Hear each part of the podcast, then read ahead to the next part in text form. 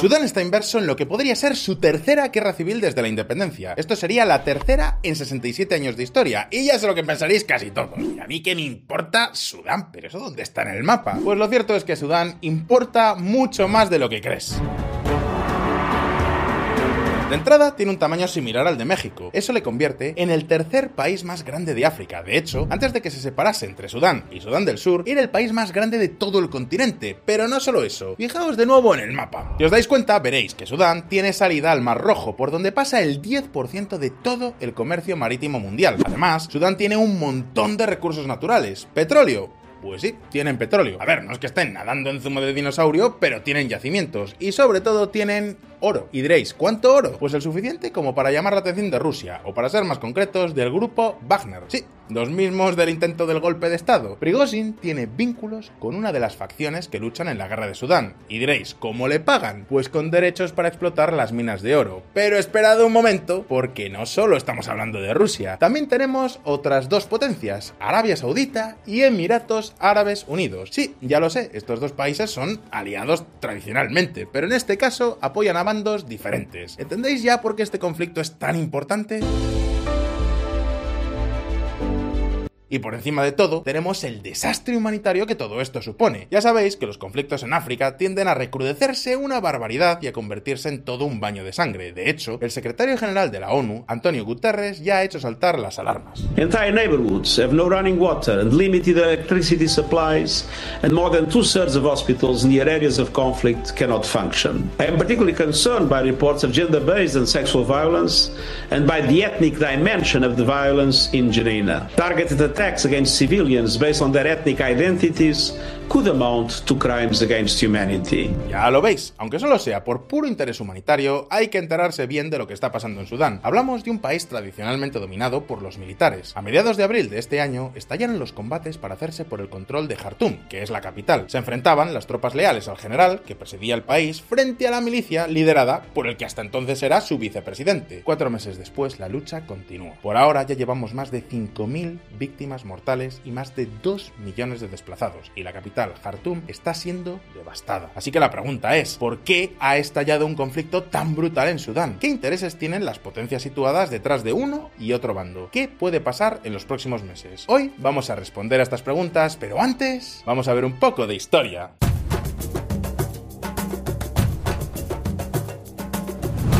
Los diablos a caballo. Principios del siglo XIX, los gobernantes del por entonces Egipto otomano conquistaron lo que hoy se corresponde con la mayor parte del territorio de Sudán. Sin embargo, en 1899 Sudán se convirtió en un dominio del Imperio Británico. Ahora bien, en 1959 se independizaron y muchos diréis, pues qué buena noticia, qué bien que los sudaneses puedan decidir su futuro convirtiéndose en una vibrante democracia, ¿verdad? Pues va a ser que no. Sudán es el país de África que ha sufrido más golpes de Estado. Desde su independencia se contabilizan 16, de los cuales 6 han tenido éxito. Los militares han acabado así con hasta 3 intentos de establecer una democracia en el país, el más reciente en 2021. Asimismo, Sudán ha vivido dos guerras civiles, una de 17 años y otra de 22. El conflicto desencadenado en abril amenaza con ser la tercera guerra civil sudanesa. Habéis oído bien. De los 67 años que tiene la República de Sudán, se han tirado combatiendo durante más de 39, es decir, más de la mitad de su historia. Y diréis, ¿por qué combatían? Pues fue la lucha de Sudán del Sur para crear un Estado independiente, porque tienen una población mayoritariamente cristiana, mientras que en el resto del país son esencialmente musulmanes. Finalmente, los sursudaneses consiguieron su independencia en 2011. Se llevaron el 25% del territorio y el 75% de las reservas petroleras. Eso sí, acuerdo mediante para compartir el zumo de dinosaurio. Ahora bien, estos recursos han servido de muy poco al país más joven del mundo, porque, oh sorpresa, en estos 12 años de independencia ya han tenido su propia guerra civil de nada menos que 7 años. Pero esperad un momento, porque las dos guerras civiles son solo una parte de la tragedia sudanesa. También tenemos que contar con el conflicto de Darfur. Así lo denominaba en el año 2006 el por entonces secretario general de la ONU, Kofi Annan. Annan denomina a Darfur como la peor crisis humanitaria del mundo. Y diréis, ¿pero qué pasó en Darfur? Os hago un resumen. En 1989 llegó al poder en Sudán el general Omar al-Bashir. Dominó el país durante 30 años y estableció una dictadura dominada desde Jartum por una élite islamista. Sin embargo, en las regiones periféricas del país las cosas eran diferentes. En la región de Darfur convivían etnias negras africanas con etnias árabes. Los negros se dedicaban a la agricultura mientras que los árabes se dedicaban al pastoreo y como ya os podéis imaginar, los ganaderos y los labradores se peleaban por el territorio. Tanto es así que en 2003 las etnias africanas estallaron en una rebelión. Estaban hartos del olvido al que estaban sometidos por el poder central de Jartum y ahí es cuando el general Omar al-Bashir, que por el nombre deduciréis que es árabe, mandó al ejército y además recurrió a los Janjaweed. Y diréis, ¿quiénes son los Janjaweed?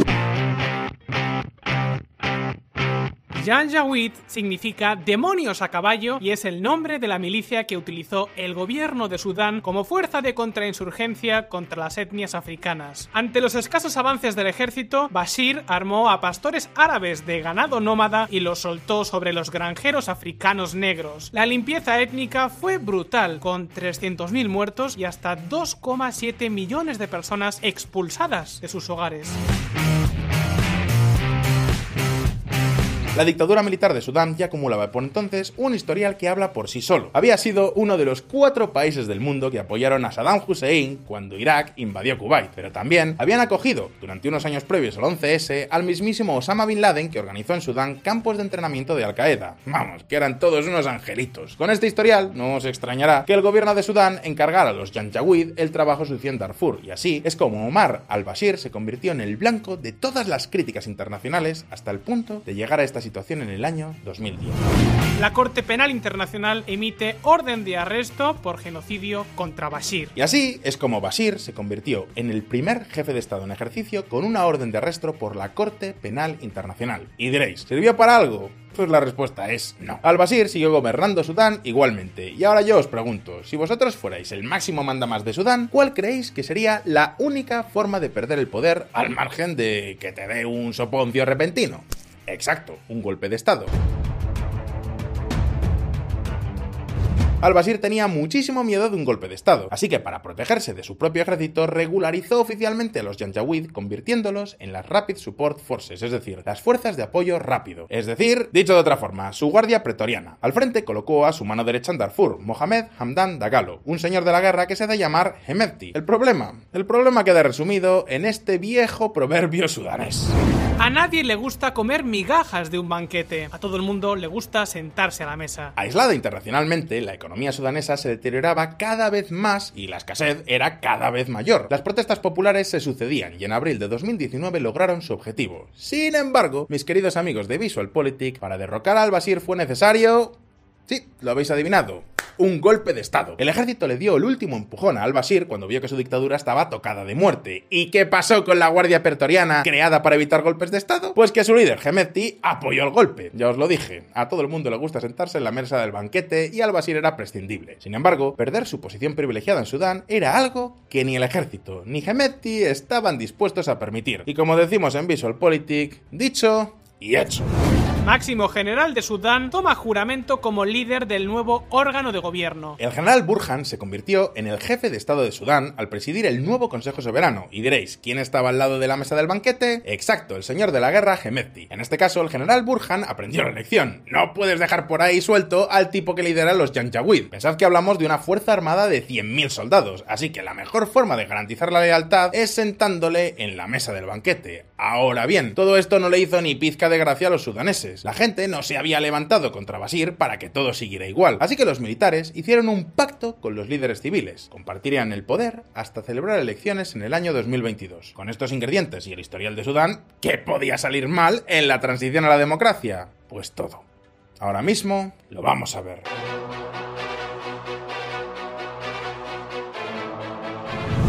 El Estado profundo versus el Prigozhin africano. El acuerdo de 2019 para compartir el poder entre civiles y militares era muy frágil y diréis, ¿por qué? Pues básicamente porque habrá países en el mundo que son mucho más ricos que este.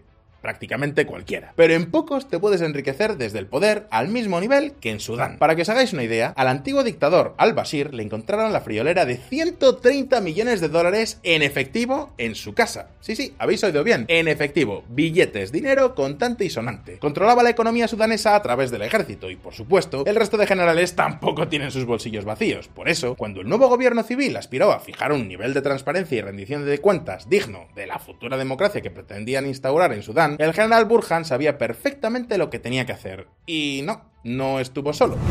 Sudán. Hemeti emerge de las sombras para apoyar el golpe de Estado de Burhan. Los donantes occidentales y los bancos multilaterales habían prometido miles de millones de dólares para apoyar esta transición democrática, pero el golpe de Estado del general Burhan y Hemeti en octubre de 2021 impidió que gran parte de esta ayuda llegara a Sudán. Y diréis, ¿por qué?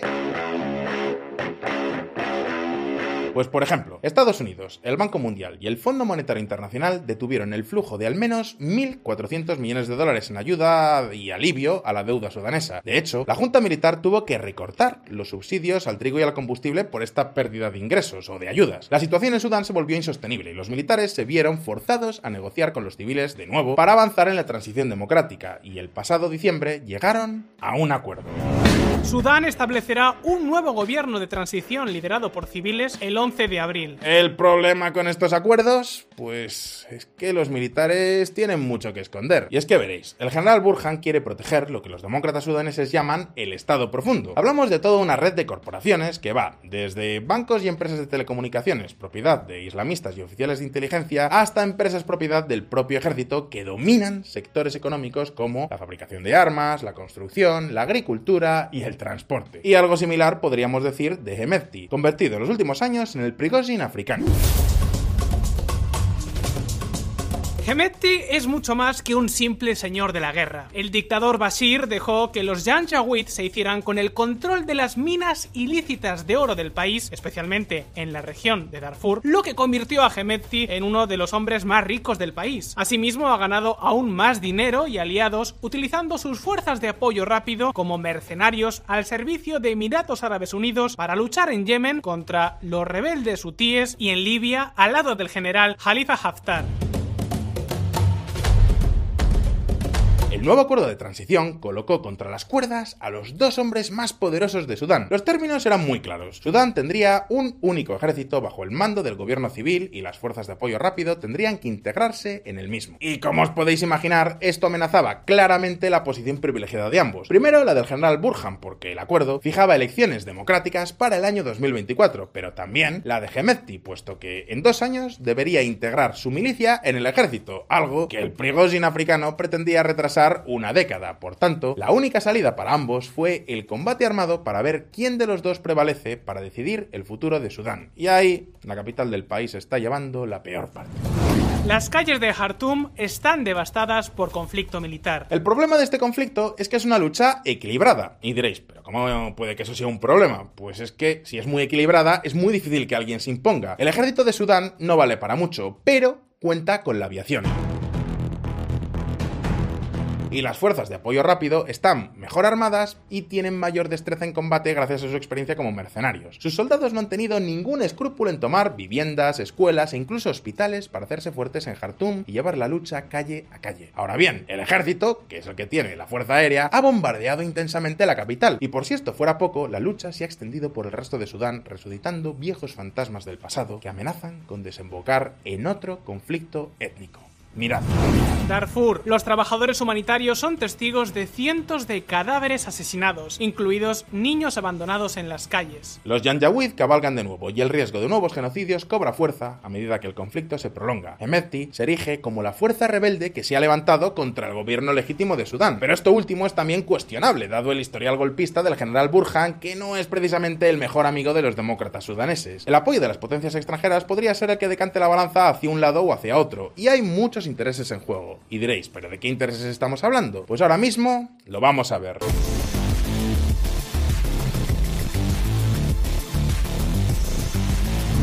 El tesoro del Mar Rojo. Las principales potencias en el Mar Rojo son Arabia Saudita y Egipto. Por eso les interesa que se mantenga el statu quo en la zona. Y eso incluye a Sudán, sobre todo después de la caída de la dictadura de al-Bashir, que se había acercado mucho a sus rivales Turquía y Qatar. Arabia Saudita y Egipto se sentían cómodos con la junta militar de Burhan y Hemedti. De hecho, su principal objetivo en Sudán era evitar una revolución democrática en el mundo árabe, y por eso apoyaron el Sudán post-Bashir. Arabia Saudita se comprometió a invertir 3.000 millones de dólares, pero esperad un momento, porque Emiratos Árabes Unidos dobló la apuesta, y diréis, ¿pero por qué tanto interés? La respuesta está en el Mar Rojo. Atentos.